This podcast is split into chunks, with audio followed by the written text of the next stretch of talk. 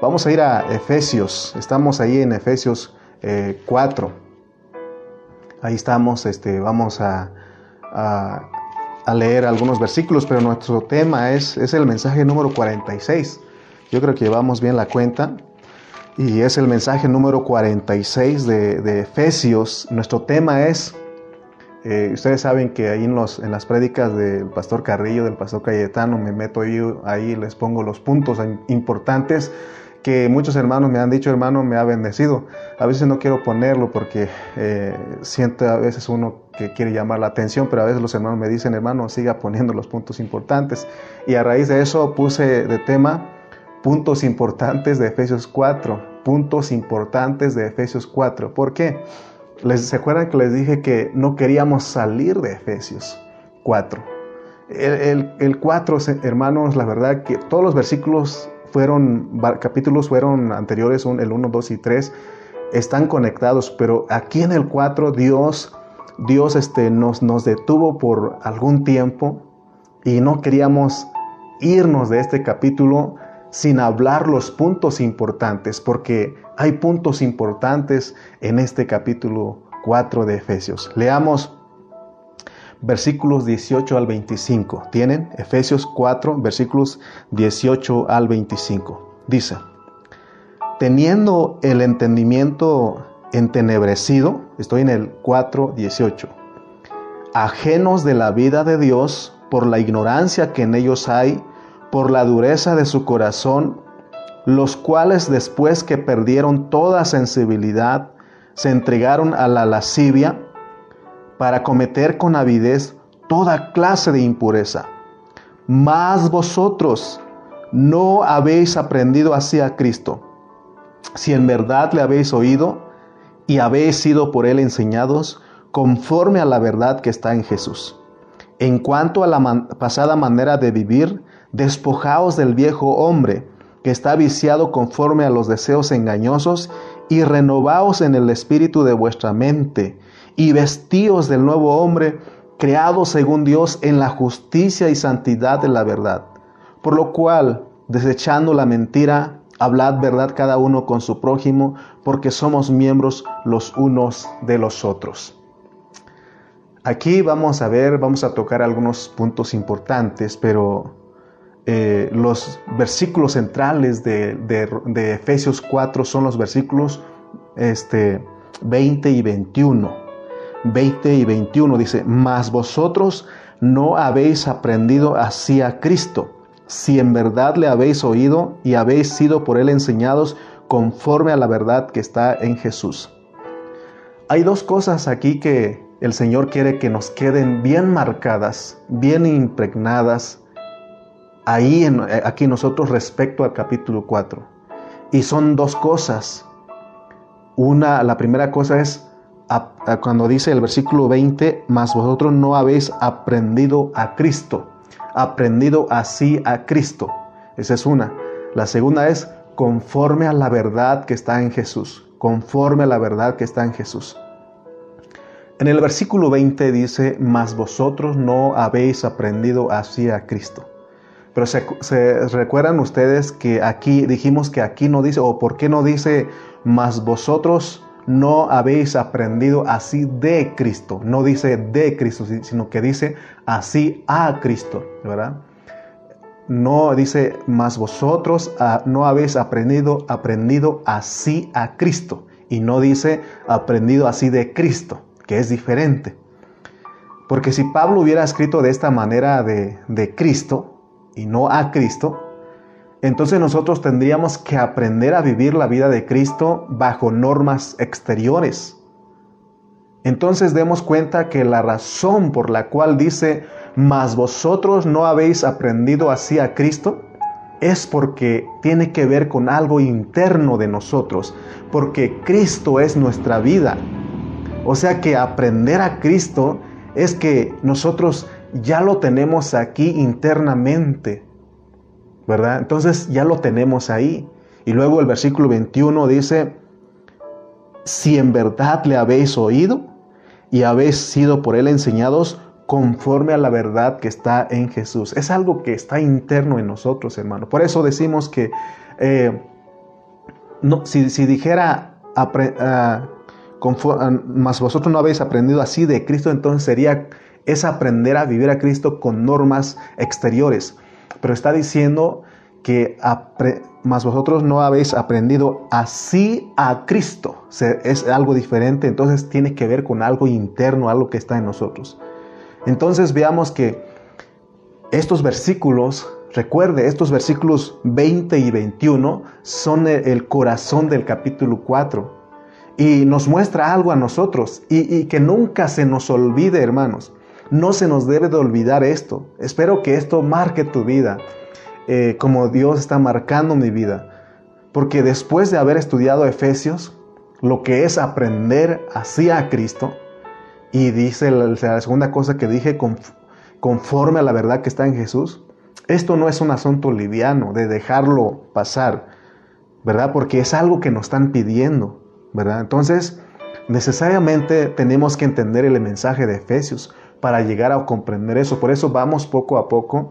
Llevamos aquí en el, mensaje número 46 y yo creo que hemos disfrutado de Efesios. Les confieso que eh, con los que estoy estudiando, porque tengo, estoy estudiando con hermanos que están comprometidos y, y yo les pregunté, le dije, ahora cuando terminamos Filipenses y les dije, ahora qué, qué enseñamos, qué, qué, ¿Qué, tenemos que hacer? Y ellos me dijeron, dale Efesios, vamos y sigamos al ministerio, sigamos porque nos están abriendo brecha y sigamos, sigamos en eso.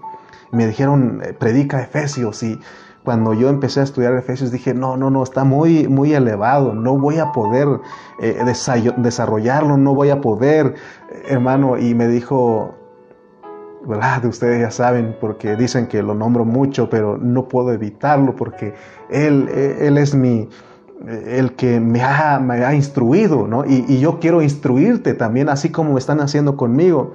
Y me dijeron, no, no, si puedes, porque es Cristo en ti, déjate usar por Cristo. Entonces, ya cuando empecé a meter Así cuando uno va a meter al río, uno mete primero, eh, moja las puntitas de los pies y, dice está fría, está fría, pero se mete un poquito más hasta que te gusta eh, eh, el agua, ¿no?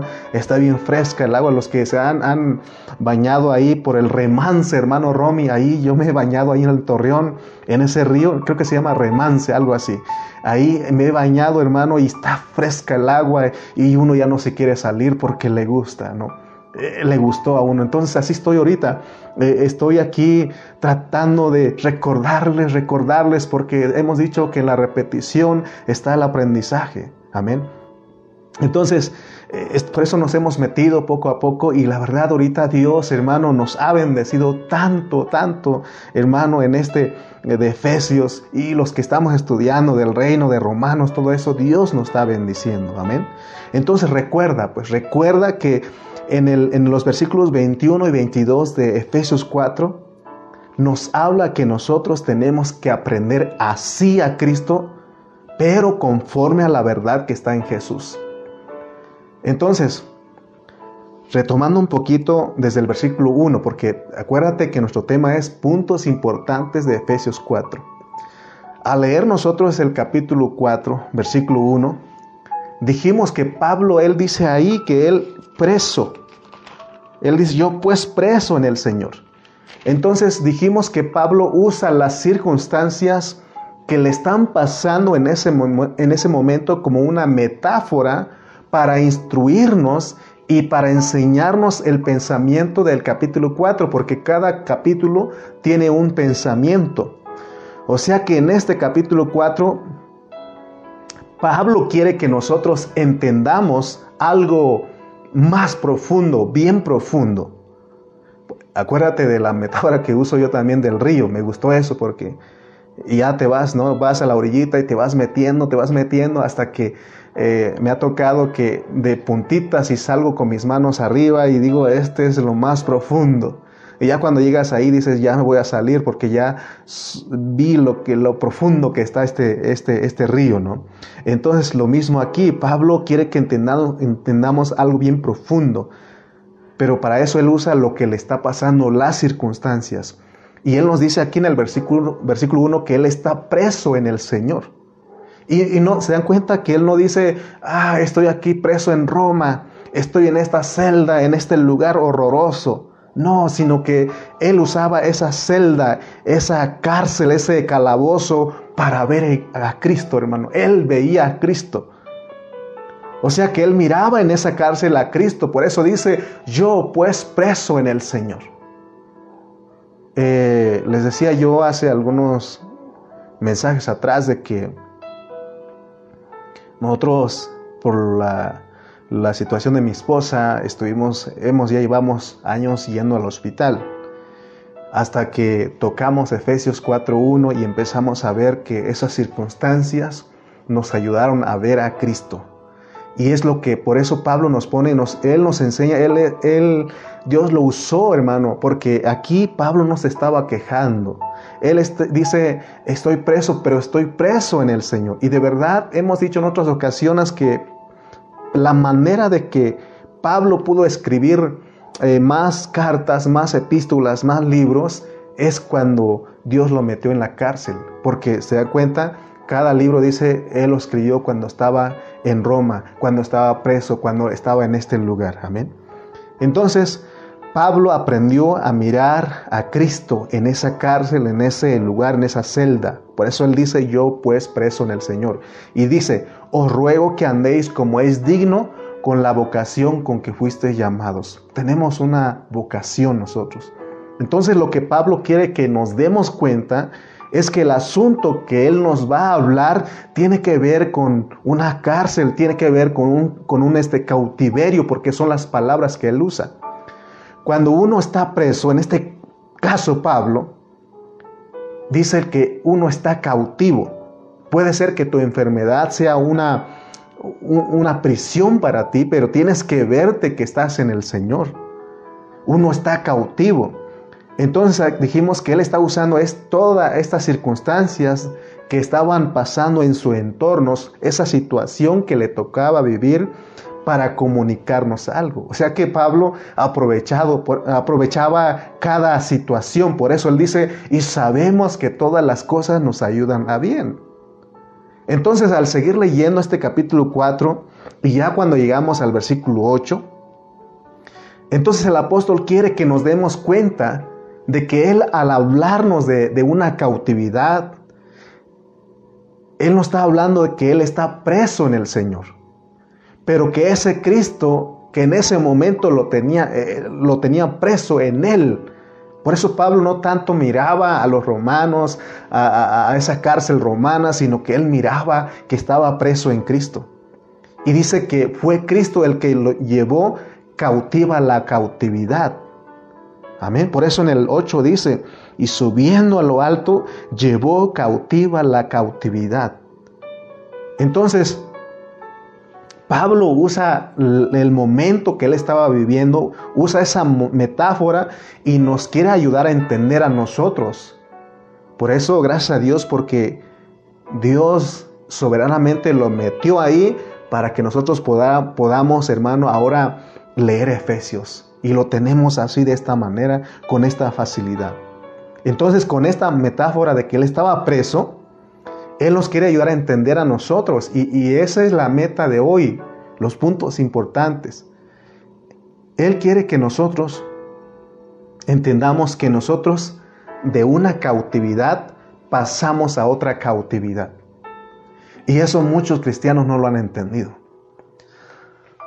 Muchos piensan que salieron de una cautividad para ir a hacer lo que quieran. Soy libre, soy libre, pero no han entendido que salimos de una cautividad para pasar a otra cautividad. Por eso dice, subiendo a lo alto, llevó cautiva la cautividad. Nosotros antes de venir a Cristo éramos cautivos del diablo. Pero ahora Pablo dice que el Señor Jesucristo nos cautivó. Y por eso él dice que llevó cautiva la cautividad. ¿Entiendes eso? ¿Logras acatar eso? Versículo 8 dice, subiendo a lo alto, llevó cautiva la cautividad. Quiere decir, hermano, o sea que si nosotros logramos hacer esto nuestro, vamos a saber que hubo algo ahí, hermano. Hubo algo ahí que, que a veces nosotros no valoramos lo que el Señor hizo. Porque dice, cuando dice que llevó cautivo la cautiva la cautividad, dijimos que Pablo está usando lo que pasaba con los reyes cuando ganaban la guerra. Ellos este, llevaban cautivos, presos a sus, a sus, este, a los, a sus, a, los que lograran, lograban conquistar, derrotar, los llevaban. Y aquí entonces quiere decir que el Señor nos arrebató el Señor nos quitó de las manos del enemigo, porque éramos cautivos del enemigo. Y ahora nos hace sus cautivos. Por eso dice, llevó cautiva la cautividad. Pero notemos que cuando el Señor hizo eso, cuando nos arrebata, nos quita de las manos del diablo, notemos que Pablo dice que eso nos hace tener un andar digno en la vocación en la cual nos han llamado.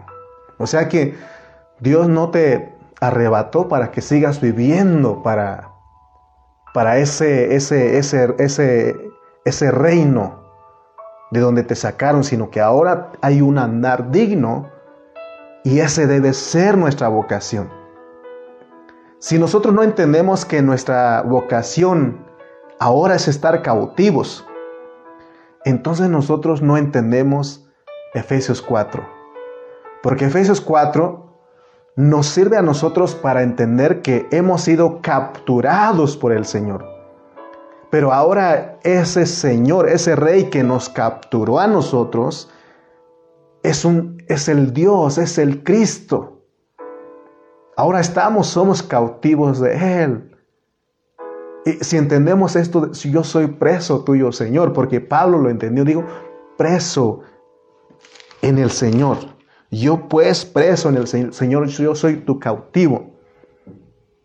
Los que están cautivos, los que están en una cárcel, ellos no pueden salir. Si van a salir, ya saben cómo los hacen. Les dan la oportunidad de salir a, algo, a, al, perdón, al hospital, los van, los llevan encadenados, los llevan custodiados. ¿no? Entonces, este, nosotros de la misma manera, pero a veces nosotros, hermano, no hemos entendido esto y somos algo y podemos hacer lo que nosotros queramos, pero no, no es así. En el reino que estábamos nosotros antes, dice Colosenses 1.13 que era el reino de las tinieblas, estábamos cautivos por ese reino de las tinieblas, pero dice que ahora hemos sido cautivados para el reino del Hijo. Amén. Entonces Pablo dice que el estar nosotros cautivos por Cristo, eso nos hace dignos. No es para vergüenza. Por eso Pablo dice, porque no me avergüenzo del Evangelio. Cuando ahora yo ya soy adulto porque ya rebasé los 40, pero cuando yo tenía mis 12, 13 años, hasta 18 años. Yo no quería dar testimonio de mi fe, eh, como que el ser cristiano, porque ahí en el lugar donde yo estaba la gente decía era que éramos de lo peor por ser cristianos. Entonces uno dice, no, pues eh, no doy fe, les digo que no soy cristiano pero es porque no entendía las cosas, pero ahora entiendo y podemos decir que somos cautivos de Cristo, podemos dar testimonio que somos cristianos, que fuimos cautivados por ese Dios. Él nos arrebató de las manos del diablo, nos quitó de sus manos y ahora nos tiene cautivos para Él. Amén. Ahora, hay un andar digno de los que fuimos eh, capturados por el Señor. Los que somos cautivos del Señor ahora, dice Pablo ahí en Efesios que uno que hay un andar digno. Ahora, ¿cómo se tiene que ver esa dignidad o cómo podemos nosotros mostrar esa dignidad? ¿O cómo se puede ver esa dignidad en nosotros? Porque usted dice, yo soy cautivo. Y está bien, porque vamos, es un proceso. Ya entendimos que yo soy un cautivo del Señor, pero se tiene que ver esa dignidad, porque es un andar digno. Y este, este andar digno se ve cuando nosotros somos que humildes, porque el, el versículo 2 dice, cuando nosotros somos humildes, cuando nosotros somos mansos, cuando nosotros somos pacientes, cuando nosotros somos amorosos con las personas que nos conocen, especialmente en este contexto se refiere con la iglesia, es decir, con los hermanos. A veces no se ven estas cosas en nosotros tristemente. Pero dice Pablo aquí que nosotros podemos mostrar nuestra dignidad de nuestro, la dignidad de nuestro llamado, teniendo o exhibiendo estos atributos divinos, atributos divinos que son la humildad, la mansedumbre, la paciencia, el amor en nuestras virtudes humanas, porque estamos presos, estamos cautivos, somos cautivos del Señor. Entonces, cuando decimos, cuando decimos que somos cautivos del Señor, se tiene que ver esto, ese es nuestro andar. Entonces, el Señor nos sigue hablando aquí en Efesios 4 y antes de revelarnos cómo fue que Él nos llevó al trono, porque se acuerdan, bueno, el versículo 8 estuvimos explicando y dice que subiendo a lo alto llevó cautiva la cautividad. Y ahí estamos, explicamos de que Él nos llevó al trono, nos llevó al trono, pero antes de que Él nos hable de eso, en el versículo 3 Él nos dice que tenemos que guardar la unidad del Espíritu, porque Él nos capturó y nos hizo uno. Nos dio esa unidad en nuestro espíritu. Y luego en el versículo 4 dice que esa unidad es para formar la iglesia como un cuerpo, que vivamos como un cuerpo, como una iglesia. Y dice que Él lo logró por medio de lo que dicen los versículos 9 y 10, porque en el 9 está su muerte, eh, vemos, está hablando de su muerte y en el versículo 10 de Efesios 4 está hablando de su resurrección.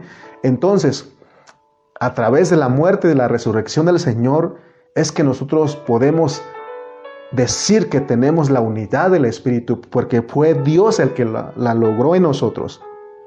Y ahora en el 3 dice, solícitos en guardar, porque ustedes son un cuerpo, son una iglesia.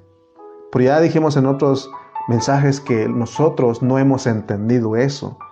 Les he dicho que si en las iglesias locales de cada ciudad hay división, no hay no no vemos esto, no experimentamos esto, también en, una iglesia local hay división. ¿Y es por qué? Porque no hemos entendido, no hemos valorado lo que Dios hizo. Entonces, el contexto de nuestra cautividad es de que el Señor murió y resucitó para podernos cautivar totalmente. Así que en esa muerte y en esa resurrección dice que Él nos llevó, hermano, hasta el trono de la gracia y nos presentó. Déjame leerte Hebreos 4:16. Porque cuando yo estaba estudiando esto, escribiendo, y me acordé de este versículo. Dice versículo 16, acerquémonos pues confiadamente al trono de la gracia para alcanzar misericordia y hallar gracia para el oportuno socorro. ¿Y de qué manera uno puede acercarse al trono si es en Cristo? ¿El trono dónde está? Isaías dice que el cielo es mi trono y la, tierra el estrado de mis pies. ¿Cómo nosotros podemos ir al trono? Es en Cristo. Eh, de hecho, ya fuimos. Solamente que no nos ha sido revelado porque no hemos experimentado. No hemos entendido la realidad de lo que es ser cautivo. O sea que esta es la forma en que el apóstol San Pablo nos presenta a nosotros la historia de nuestro cautiverio, porque eso es una historia, hermano. O sea, te está relatando toda la historia desde aquí en el capítulo 4 de cómo el Señor nos capturó y ahora cómo nos, nos dio las cosas y aún nos lleva al trono. Y eso lo logra por medio de su muerte y de, de su resurrección. Entonces debemos entender que de ser esclavos, porque estamos hablando del de un cautiverio, de, de la cautividad. Entonces debemos entender que antes éramos esclavos del diablo y de ser los esclavos del diablo ahora nos volvimos esclavos de Cristo. Si no entendemos esto, no vamos a entender que hay que servirle. Y eso muchos hermanos no han entendido que en la vida de la iglesia se tiene que servir. Se tenemos que servir, hermano, aún con nuestras fuerzas, con nuestras manos, aún con las finanzas que Dios nos da, tenemos que ponerlo al servicio de la iglesia. Si tú entiendes de dónde Él te sacó, de todo eso, qué es lo que ha hecho en tu vida, lo que está haciendo, lo que ha de hacer y lo que hará, tú dices, vale la pena invertir en mi Señor. Vale la pena porque estás entendiendo que de ser esclavos del diablo, ahora nos volvimos esclavos de Cristo. Y, y eso es para servirle. Leamos Primera de Corintios. Vamos a ir al 7, 22 al 23. Dice en el 7, 22 al 23, dice, porque el que en el Señor fue llamado siendo esclavo, liberto es del Señor. Asimismo, el que fue llamado siendo libre, esclavo es de Cristo. Por precio fuisteis comprados, no os hagáis esclavos de los hombres. Fíjate, si nosotros leemos la historia, sabemos que a los esclavos se les compraba por un precio, ¿sí o no? Si tú lees la historia de México, la historia de otros países, aún desde la antigüedad, desde antes de Cristo, se venía manejando eso a un esclavo que es un sirviente, lo compraban. ¿Y qué hacía ese, ese esclavo? Venía a servir a su dueño. Dice que, creo que en los evangelios dice que, que este, este sirviente tenía que darle de comer a todos los de la casa, a su amo, a todos los de la mesa.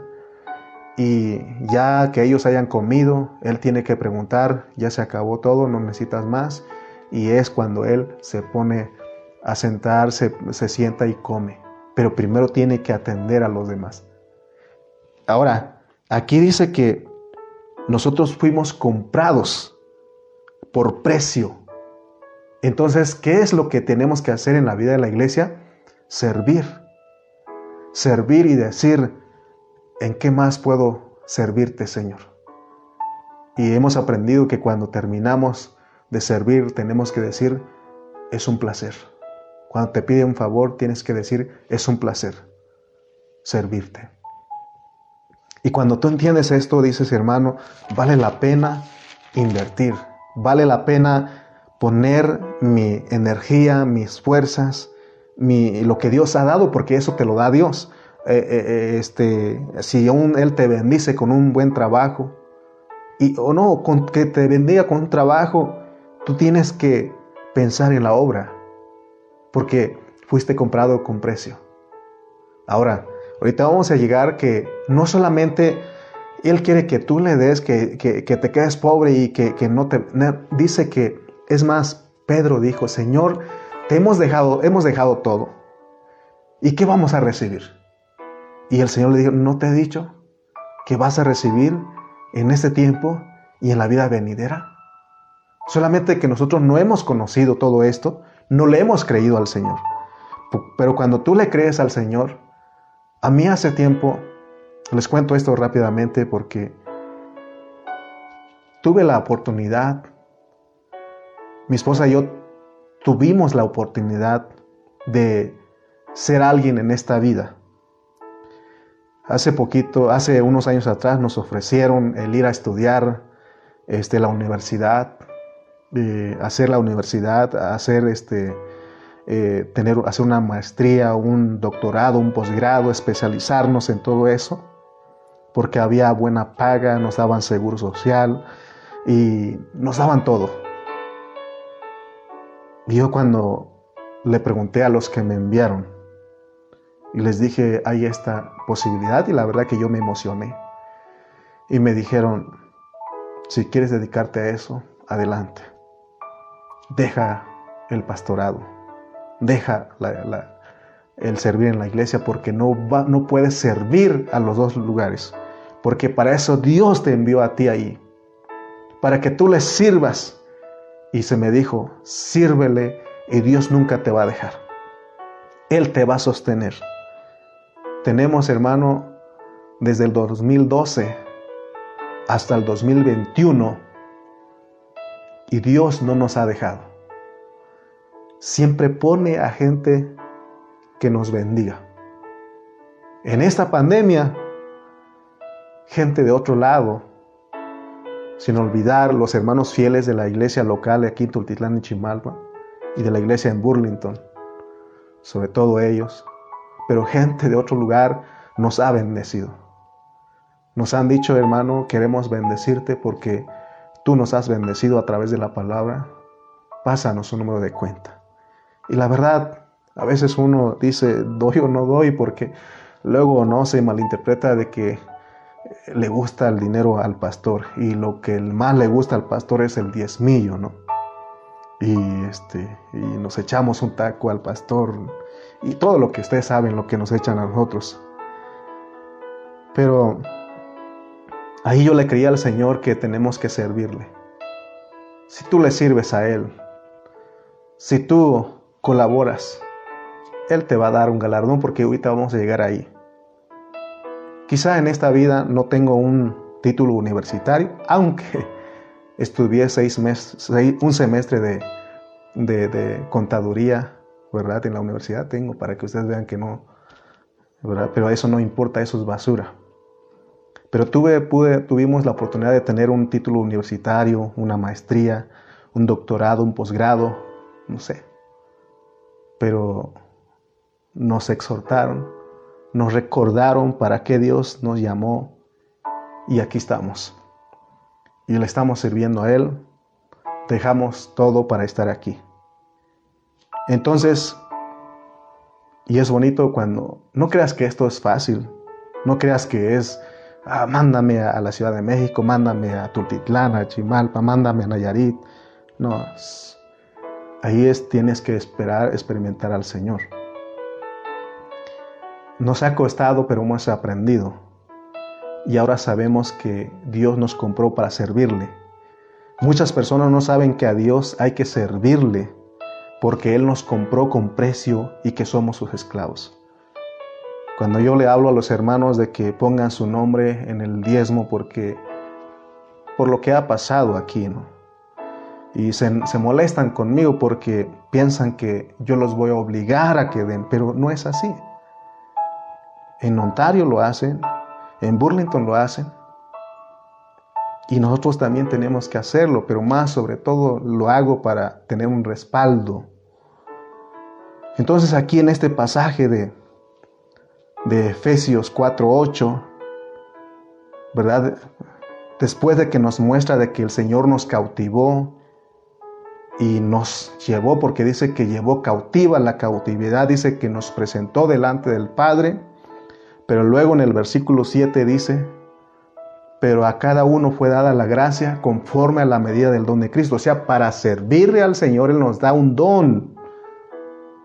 Por eso en el versículo 8, en la parte última, dice, y dio dones a los hombres. O sea que el Señor no nada más nos manda, sino que nos da dones, talentos, para que nosotros funcionemos, para que nosotros le sirvamos.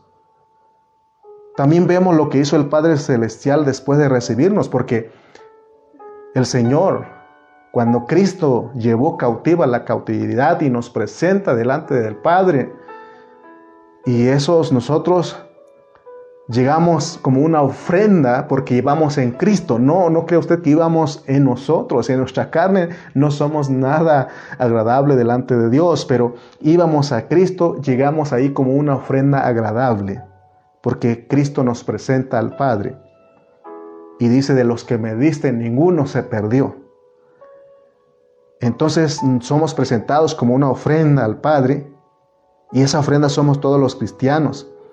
Esto sucedió cuando el Señor resucitó, aquí lo dice Pablo, ya lo estudiamos. Porque cuando leemos Efesios 2.6, leamos Efesios 2.6, dice, y juntamente con Él nos resucitó y asimismo nos hizo sentar en los lugares celestiales con Cristo Jesús. ¿Te das cuenta que ya fuimos al trono? Entonces aquí nos damos cuenta que cuando dice que nosotros Ya estamos sentados en los lugares celestiales con Cristo Jesús. Eso significa que el Señor nos llevó al trono. Pero nosotros no lo, eso no ha, ha caído en nuestra mente, hermano, porque no lo hemos experimentado. Pablo sí lo experimentó. Pero créelo, porque aquí lo dice en la palabra. Efesios 2.6 lo, claramente lo dice.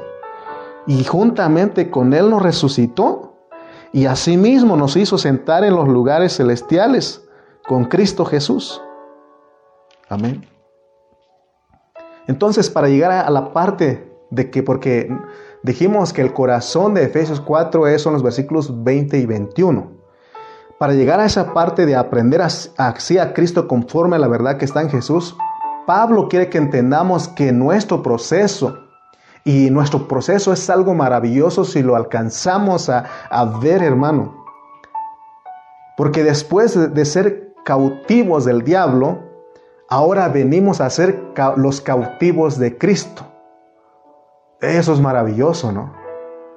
Y Cristo nos presenta al Padre y el Padre nos devuelve de nuevo con Cristo para el cuerpo, para la iglesia. No es que nos devolvieron para que ahora yo este, formar mi ministerio y que yo sea bien visto y que la gente me alabe, me halaguen y que me digan cosas. No, nos devolvieron con Cristo para que funcionemos porque es para el cuerpo, para la iglesia, porque nos devuelven como dones, con talentos, para que funcionemos.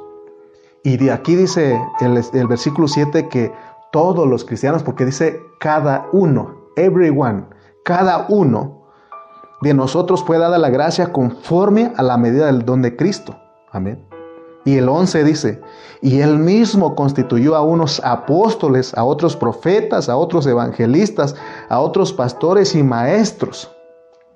Es importante que nosotros entendamos que de acuerdo a Efesios 4, que dice que el Señor a nosotros nos cambió totalmente nuestra vida. Y en vez de que continuáramos siendo los rebeldes y los que servíamos a Satanás, Ahora ese cambio es que le sirvamos al Señor. Y esto el Señor lo hizo con nosotros porque esto es de acuerdo a su beneplácito, a su propósito eterno, porque Él un día tuvo, hermano, el deseo de edificar su iglesia, de su cuerpo, porque Él pensó en ese hombre corporativo que es la iglesia. Entonces ves que esto es una historia maravillosa. Por eso te dije que no queremos salir de Efesios 4, pero tenemos que avanzar porque Efesios 5 también vamos a conocer cosas maravillosas. Y esta es la historia de nosotros como el cuerpo de Cristo. Todo lo que te hablé es la historia de nosotros. Por eso en el 4 dicen, un cuerpo y un espíritu, como fuisteis también llamados en una misma esperanza de vuestra vocación. Un Señor, una fe, un bautismo un Dios y Padre de todos, el cual es sobre todos y por todos y en todos. Entonces aquí vemos todo eso, hermano. Lo maravilloso de los capítulos anteriores, porque fueron maravillosos. En el capítulo 1 nos muestra el material que es la cabeza y que es el Dios triuno procesado para que exista la iglesia.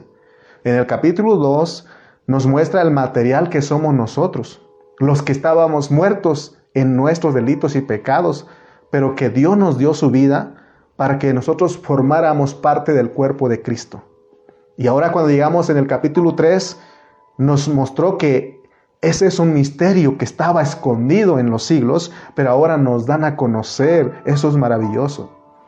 Y ahora cuando llegamos aquí en el capítulo 4, nos muestra nuestra historia de cómo Él nos cautiva, nos presenta en el cielo y nos devuelve como dones para que la iglesia sea cautivada. Fíjate en resumen lo que es nuestra historia en Cristo, de cómo Él nos cautiva y nos presenta en el cielo y somos devueltos como dones para que la iglesia sea edificada. Ese es el deseo de Dios.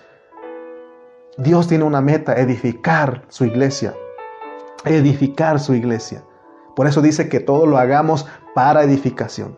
Entonces aquí en el capítulo 4 podemos ver el propósito de Dios para la iglesia. La iglesia es el edificio de Dios, la iglesia es la edificación de Dios, eh, la iglesia es el trabajo que Dios está haciendo. Porque cuando a Pedro le dieron la revelación, le, le, dijo, la revelación que se le dio a Pedro es, tú eres el Cristo, el Hijo del Dios viviente. Y también se le añadió, y que sobre esa roca, sobre esa declaración, se iba a edificar la iglesia. Entonces la revelación más grande que hay en la Biblia, porque a veces somos muy descuidados y hemos escuchado hermanos qué revelación y hablan de otra cosa. Pero aquí la revelación más grande que hay en la iglesia, hermano, y eso debe de maravillarnos. Si tú recibes esta revelación, debes de maravillarte porque la revelación más grande que hay en la Biblia es Cristo y la iglesia. Cristo y la iglesia. Por eso es que nosotros tenemos que entender Efesios 4, porque como la revelación más grande de Dios está aquí en operación. Por eso dice el versículo 15, perdón, este 20. Versículo 20 de Efesios 4 dice, tenemos que aprender a Cristo, aprender así a Cristo. En, este, en, este, en esta estructura después de que nos declara que la vida, lo que es la vida de un impío, de una persona que no es creyente, y después de eso nos declara la vida de un cristiano que no contrista al Espíritu Santo.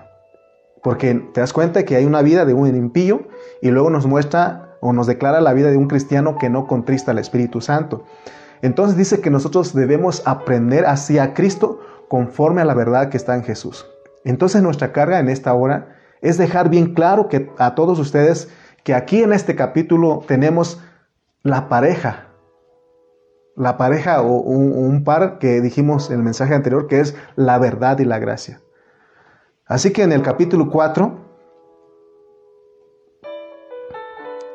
aprender a Cristo tiene que ver con, con que nosotros entendamos lo que es la gracia y la verdad.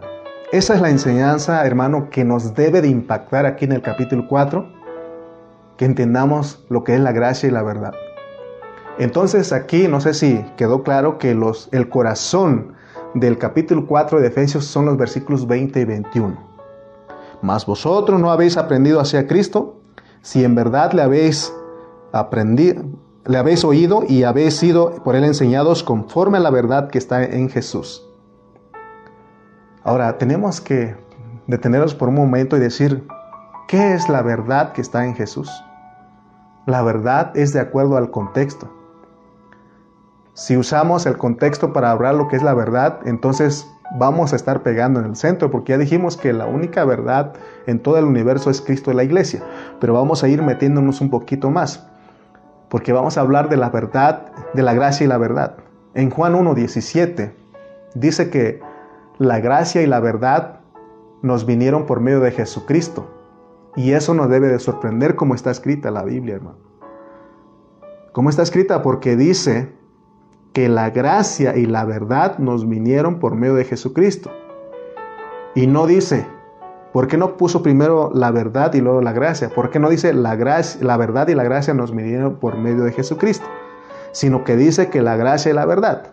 Tenemos que entender esto porque hay una razón por la cual se escribió de esta manera. La realidad de todo esto es que, por primero menciona la gracia. Uno disfruta la gracia desde que uno acepta a Cristo. Oigan bien esto. Lo primero que llega a nosotros y lo que disfrutamos es la gracia. Desde el momento que uno disfruta a Cristo, empezamos a disfrutar la gracia, porque vinimos a Cristo. Pero hay una cosa que todos estamos conscientes que vinimos ciegos a la vida de la iglesia. Ninguno de nosotros cuando vinimos a Cristo sabía de la Biblia, ¿verdad que no? No sabíamos. Pero fue Dios el que nos convenció porque Él dijo que Él enviaría a su Espíritu para que convenciera a todos. Entonces Dios es el que nos convence porque recibimos a Cristo, ahí tenemos todo, entonces Él nos convence, ¿verdad? Sin saber nada de la Biblia. Porque para venir a Cristo, hermano, no necesitamos ser doctores de la Biblia, no necesitamos ser eruditos de la Biblia para venir a Cristo. Dios, de hecho, nos llama a todos ignorantes, no sabiendo nada. Es más, muchos hermanos y nosotros todos no sabíamos usar los, los capítulos, los versículos, donde estaban. Por ejemplo, cuando te dicen, hermanos, vamos a ver este eh, Génesis, y anda uno buscando acá al final de la Biblia. Y te decían, vamos a ver Apocalipsis, y estabas buscando ese, ese libro al inicio de la Biblia. Pero poco a poco va uno aprendiendo, ¿no? Lo único que sí dice la Biblia que estábamos nosotros antes, como la, la, condición que estábamos era que estábamos muertos en nuestros delitos y pecados y ahí Él nos capturó. Después, después de eso nosotros empezamos a aprender en la Biblia porque Dios usa hermanos para que nos enseñen la palabra. Y debemos saber que hemos disfrutado a Cristo como nuestra gracia por muchos años. Desde el momento que tú creíste en Cristo, recibiste a Cristo, empezaste a, disfrutar a Cristo como la gracia por muchos años. Pero como la verdad, porque luego está la verdad, la gracia y la verdad, pero como la verdad no tenemos mucho, muchos años de estarlo disfrutando.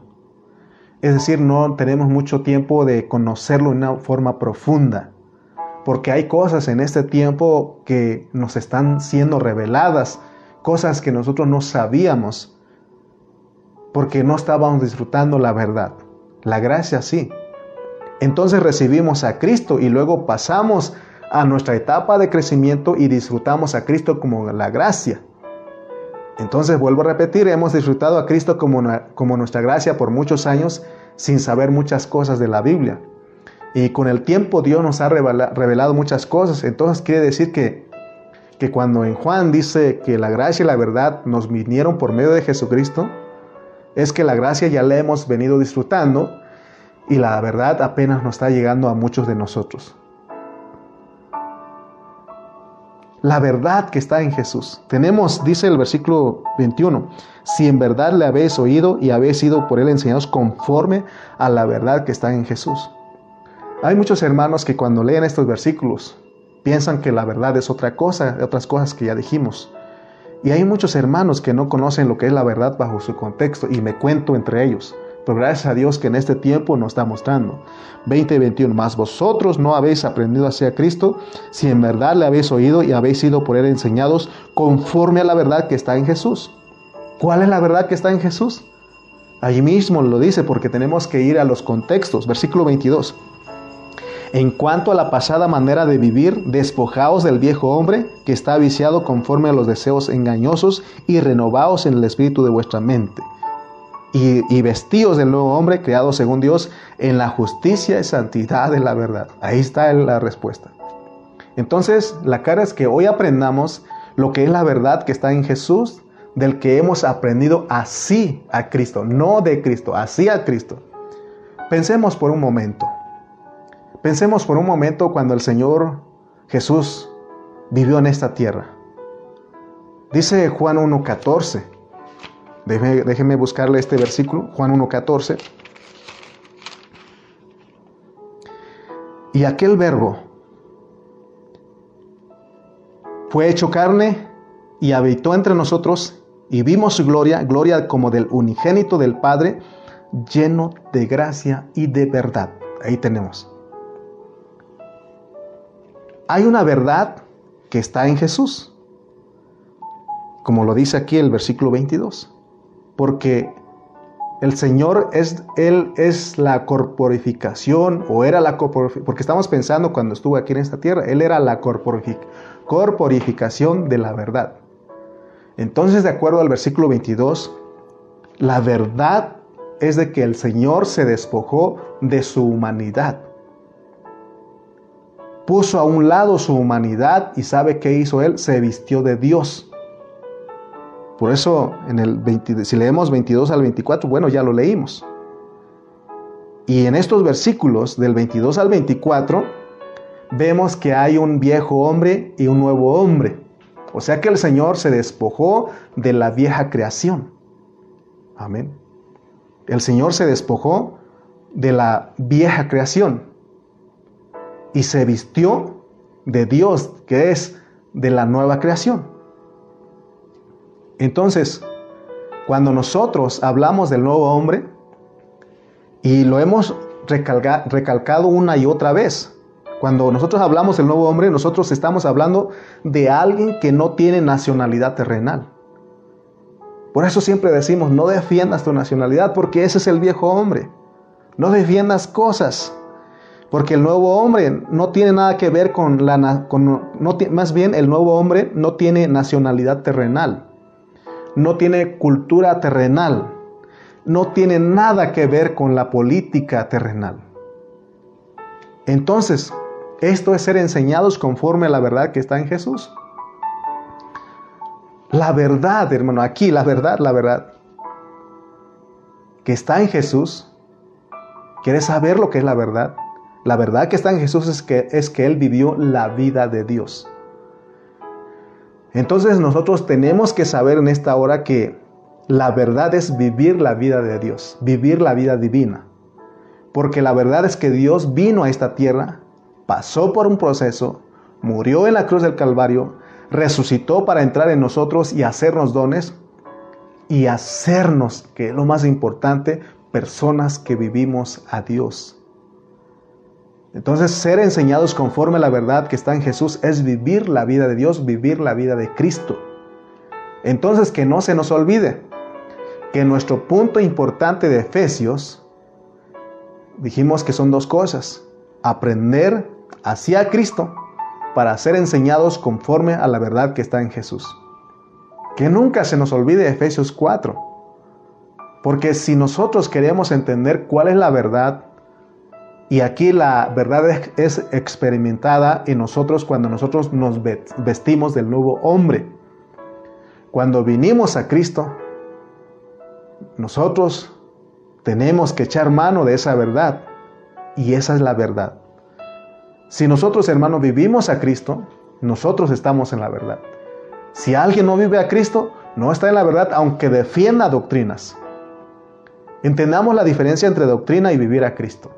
Muchos defienden, es que esta doctrina es la verdad, es que esta doctrina es la verdad. No, sencillamente si nosotros vivimos a Cristo, estamos en la verdad. Cristo, Él no necesitó de doctrinas. Él sencillamente se despojó y vivió, se despojó de la vieja creación y vivió la vida del nuevo hombre, porque decíamos que Él todos los días experimentaba la resurrección, la ecanastasis, porque Él moría todos los días, moría la vieja creación. Por eso Él dijo, la carne para nada aprovecha. La carne, la vieja creación no aprovecha, pero lo que te aprovecha es vivir en la nueva creación, vivir el nuevo hombre. Por eso no necesitamos doctrinas. Porque las doctrinas son vientos que te arrastran, te llevan de un lado a otro.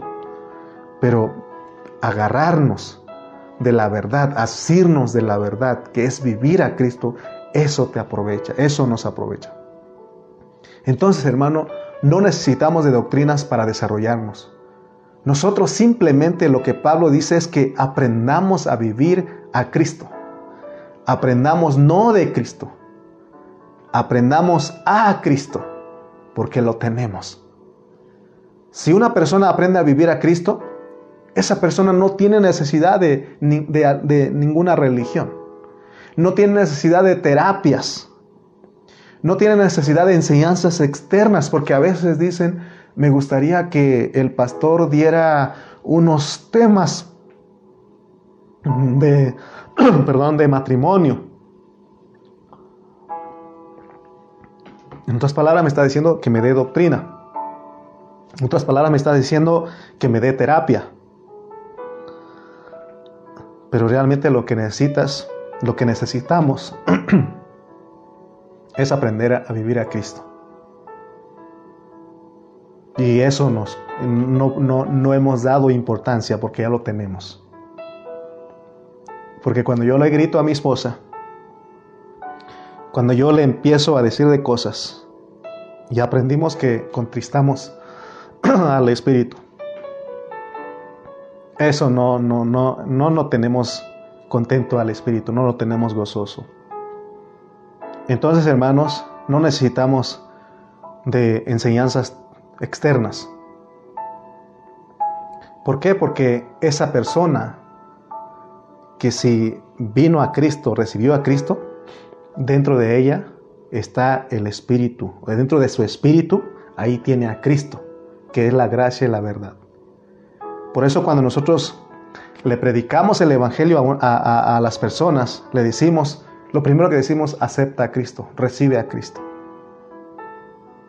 Y cuando esa persona dice, sí, quiero recibir a Cristo, lo que pasa inmediatamente es que Cristo entra en esa persona. ¿Y sabes qué hace Cristo, hermano? Y eso no hemos visto.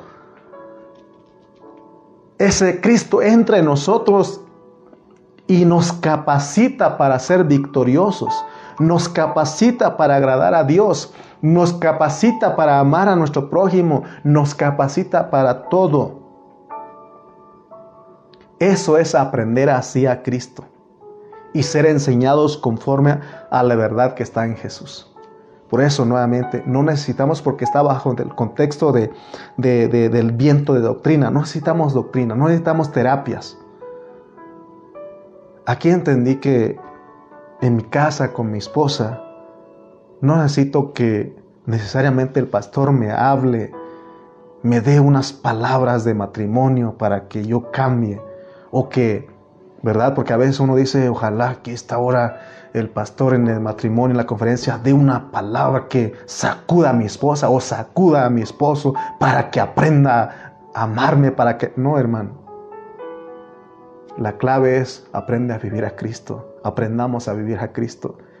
Si yo soy uno que grita a mi esposa, uno que se enoja con mi esposa, es que no he aprendido, no he echado mano de eso.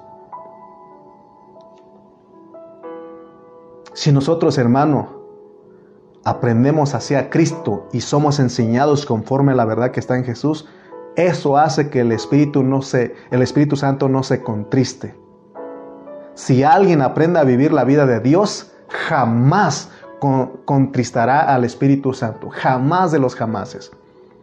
Entonces el Espíritu Santo va a estar gozoso, va a vivir con nosotros, Él se va a mover en todo nuestro ser va a ser de nosotros su morada, va a ser de nosotros su casa, su descanso.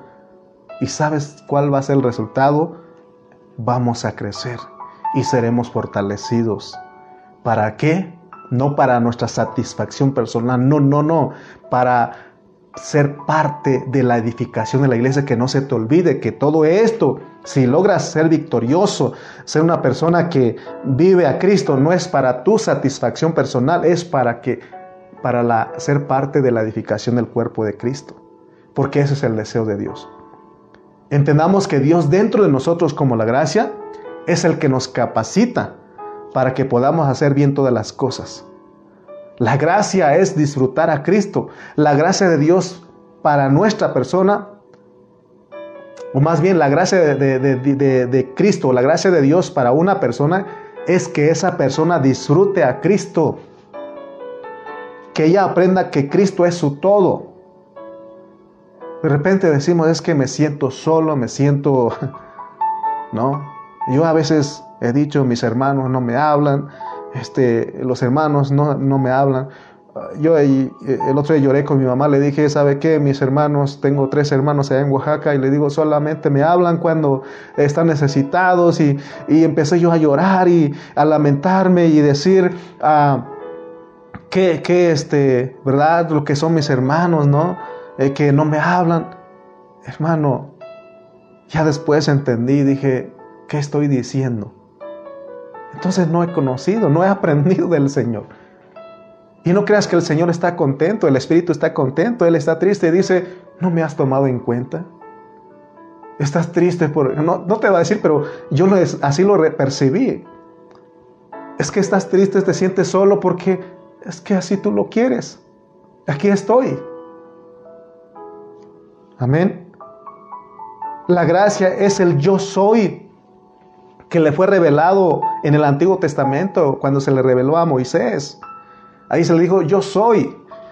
Porque Moisés quedó ¿no? preocupado y le dijo, si me preguntan quién me envía, ¿cuál es tu nombre? Y él dijo, Diles que yo soy te envía. Diles, porque el yo soy te capacita. Yo he aprendido algunas cosas porque se tiene que aprender. No es porque uno ya era así, me falta mucho por aprender, pero estamos en el proceso.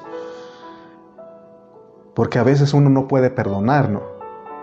O uno no puede pedir perdón.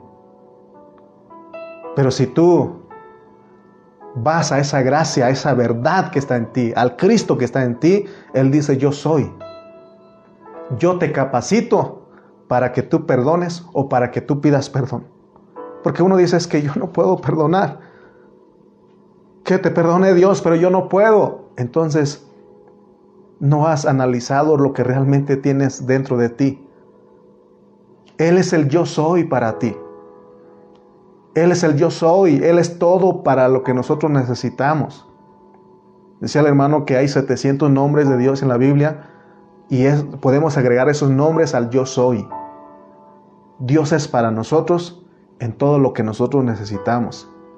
Si nosotros necesitamos ser consolados, como te dije, yo me sentía solo porque vi que mis hermanos ingratos me han abandonado, me tienen acá solito acá en México y, están allá en Oaxaca ahí bien contentos, eh, disfrutando a mis papás, disfrutando uh, las hectáreas, no se crean, no teníamos hectáreas, disfrutando lo poquito que tiene mi papá ahí y yo acá sufriendo, no me hablan, hermano. Pero aprendí que si nosotros necesitamos ser consolados, ¿Qué es Él? El yo soy. Él es el yo soy. Él te dice, yo soy tu consolador. Estoy desanimado, estoy triste. Necesito gozo. Él dice, yo soy tu gozo. Necesito amor, necesito que me quieran, que alguien me quiera. Dice, yo soy el que te quiere, el que te cuida. Aún si necesitamos de comida material, Enoch en el Antiguo Testamento él se presentó como Jehová Jireh. Jehová Jireh, él es mi proveedor. Entonces Cristo, él es todo para nosotros como gracia, pero como verdad es algo que él está pidiendo que vivamos para él. Seríamos ingratos si solamente disfrutáramos de la gracia y no echar mano de la verdad, que es lo que él quiere que vivamos para él. La gracia es todo lo que él nos da Y muchos ya hemos disfrutado, pero eso no nos ha ayudado a crecer porque no significa que la gracia es mala, sino que es una parte que Dios nos da. Pero tenemos que echar mano de la verdad. Y la, esa gracia a todos los cristianos nos da. No, no, necesita madurez en eso, solamente eres un niño, eres hijo de Dios, eres hijo por cuanto hijo heredero. Entonces, pero ¿Qué pasa si seguimos siendo niños? Vamos a estar peleando, defendiendo doctrinas, llevado por todo viento de doctrina. Y, se dan cuenta cómo está la mayoría de las iglesias. Ellos están hablando solamente de que Dios, lo que Dios da, que es un Dios que da. ¿Qué da Dios? Dicen. Estás desanimado, vente a la iglesia, vente con nosotros y te vas a alegrar. No estás satisfecho, vente con nosotros, Dios te da la satisfacción. Eres pobre allá, ven, trae todo tu dinero, siembra con nosotros, pacta con Dios para ser próspero. Ellos hablan eso porque debido a que solo conocen a Dios como la gracia. Pero el Señor no solo vino como la gracia, porque dice Juan que Él vino, que por medio de Él vino la gracia y la verdad. La verdad es que para que crezcamos, para que seamos como Él, que nos vistamos del nuevo hombre. Entonces, hermano, echemos mano de la verdad. Echemos mano a la verdad. Que nosotros anhelemos experimentarlo a Él como la verdad. Que lo vivamos a Cristo, que vivamos a Cristo. ¿Para qué? Para que seamos iguales a Él delante del Padre Celestial. Para que entonces un día, porque te dije que no solamente es para disfrutar a Cristo, sino para servirle. Si nosotros echamos mano de la verdad, crecemos, servimos en la iglesia, entendemos que somos esclavos, que fuimos cautivos para Dios, entonces un día Dios nos va a entregar nuestro galardón por la colaboración que tenemos para con Él todos los días. Para concluir, te repito nuevamente, la gracia es todo lo que Dios nos da. La gracia es todo lo que Dios nos da y que ya lo hemos disfrutado por años pero la verdad es lo que somos y lo que vamos a llegar a ser para Dios por medio de vivirlo y experimentarlo cada día, pero se necesita de nuestra disposición, nuestra colaboración. Y entender, hermano, esto, que tenemos que echar mano de la verdad. ¿Con qué razón Pablo También otro libro que hizo, nos marcó es Filipenses. Pablo dijo, para mí el vivir es Cristo. Para mí el vivir es Cristo. Él disfrutaba a Cristo como su gracia, él lo vivía. Y por eso él dice, hermanos, yo mismo no pretendo haberlo ya alcanzado, pero una cosa hago, olvidando ciertamente lo que queda atrás. Tenemos que avanzar, ¿no? Y él dice, y extendiéndome a lo que está delante, prosigo a la meta, al premio del supremo llamamiento de Dios en Cristo Jesús, porque Dios nos va a, dar un galardón, Él nos va a recompensar. Por eso, hermano, que no te duela servir al Señor, porque Él te da todo. Él te da todo, porque Él es la gracia. Si no lo has experimentado es porque no lo has, no, no, no has echado mano de eso. Pero aquí el Señor quiere que nosotros lo experimentemos y veamos esto, hermano, esta gracia y la verdad. Entonces nuestro tema fue puntos importantes de Efesios 4. Espero que Efesios 4 te haya bendecido como me ha bendecido a mí y sigamos adelante. Amén. Oremos.